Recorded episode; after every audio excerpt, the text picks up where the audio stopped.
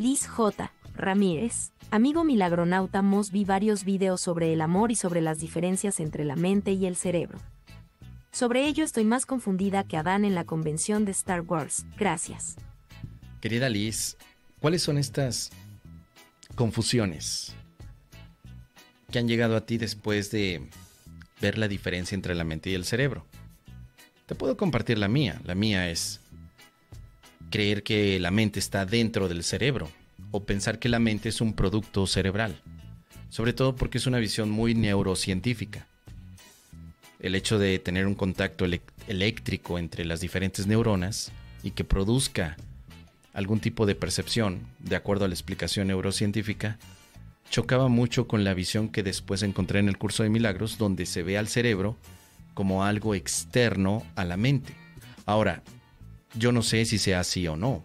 El curso de milagros afirma categóricamente que no es lo mismo el cerebro y la mente. Pero fuera del curso de milagros, habrá personas que sí digan que son lo mismo. Pienso que al final el curso de milagros no es científico, sino más bien te propone una manera de pensar para estar en paz. Y a mí me ayuda mucho a estar en paz, desconectar a la mente del cerebro. Es decir, la mente está fuera del cerebro, no está inmersa. Eso me ayuda mucho a mí, para la paz, no para la ciencia. Para vivir en paz, me ha gustado mucho la idea de una mente en la cual todos participamos, aunque tengamos cerebros diferentes en esta experiencia ilusoria. Con eso yo eliminé la confusión. Ya no pongo a competir al curso de milagros con la neurociencia. Le doy su lugar a cada cosa. Aquí el curso de milagros me dice que la mente está fuera del cerebro. Aquí el neurocientífico me dice que está dentro. ¿Por qué competir? Si el enfoque es diferente. El curso de milagros me lo dice para vivir en paz. El neurocientífico porque él está describiendo los procesos que está observando. Pero no para la paz. No he escuchado un neurocientífico que me diga que la mente está en el cerebro y que por eso estás en paz, ¿no? No tanto así. Así que desconectas, querida amiga, no mezclas el mole con el pozole, simplemente le das su lugar a cada cosa.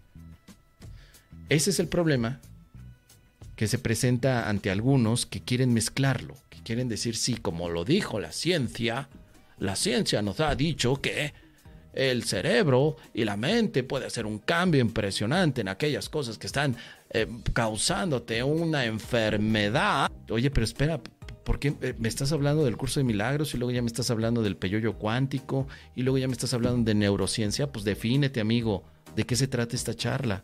Eso genera la confundición, la confusión, eso lo genera. Por eso siempre abro con este disclaimer. De acuerdo a un curso de milagros, la mente está fuera del cerebro. De acuerdo al modelo mental que también un curso de milagros ofrece y que además ha sido representado en alguno de los libros del mismísimo Kenneth Wapnick y que estoy poniendo en la pantalla, podemos ver en la parte de abajo a un cuerpo que tiene su cerebro, pero a una mente en la parte superior, dividida en estos aspectos como ego, Espíritu Santo y tomador de decisiones. La causa es la mente, el cuerpo es el efecto. Este es un modelo planteado por Kenneth Wapnick de acuerdo a su comprensión de un curso de milagros. De acuerdo a un curso de milagros, de acuerdo a un curso de milagros o de acuerdo a la visión de Kenneth Wapnick. Si yo se lo muestro esto, un neurocientífico me va a decir, oye, es que creo que no, que, es otra cosa, ¿no? Eh, creo que eso no tiene sentido para nosotros el cerebro es la base del pensamiento. El cerebro tiene conexiones sinápticas que hacen que haya actividad eléctrica que podemos traducir como pensamientos. Entonces, tú te quedas. ¿Y ahora con qué me quedo? Impresionado. Se crea una confusión innecesaria por querer meter todo desde el curso de milagros y no, queridos milagronautas. El curso de milagros solo es para la paz, no para explicar la vida. No te explica las ciencias, no te explica cómo hacer chilaquiles con pollo. No es para eso el curso, solo es para estar en paz con un sistema de pensamiento. Nada más. Lo hacemos sencillito. Los avances científicos dicen algo, está muy bien, pero no están diciendo lo del curso. Y no tienen por qué carajos decir lo mismo que el curso. Incluso el curso no tiene por qué decir exactamente lo mismo que Neville Goddard o El Secreto o el libro de Urantia o la vía del amor. No tiene por qué. Cada uno tiene su lugar. El problema es que queremos integrar todo y calzarlo de tal manera que unas ideas sean sinónimas de otras. Y tal vez ahí es donde nos perdemos. En conclusión, queridos amigos, al pan pan y al vino vino. ¿Qué te parece, querida Liz? Déjame tus comentarios.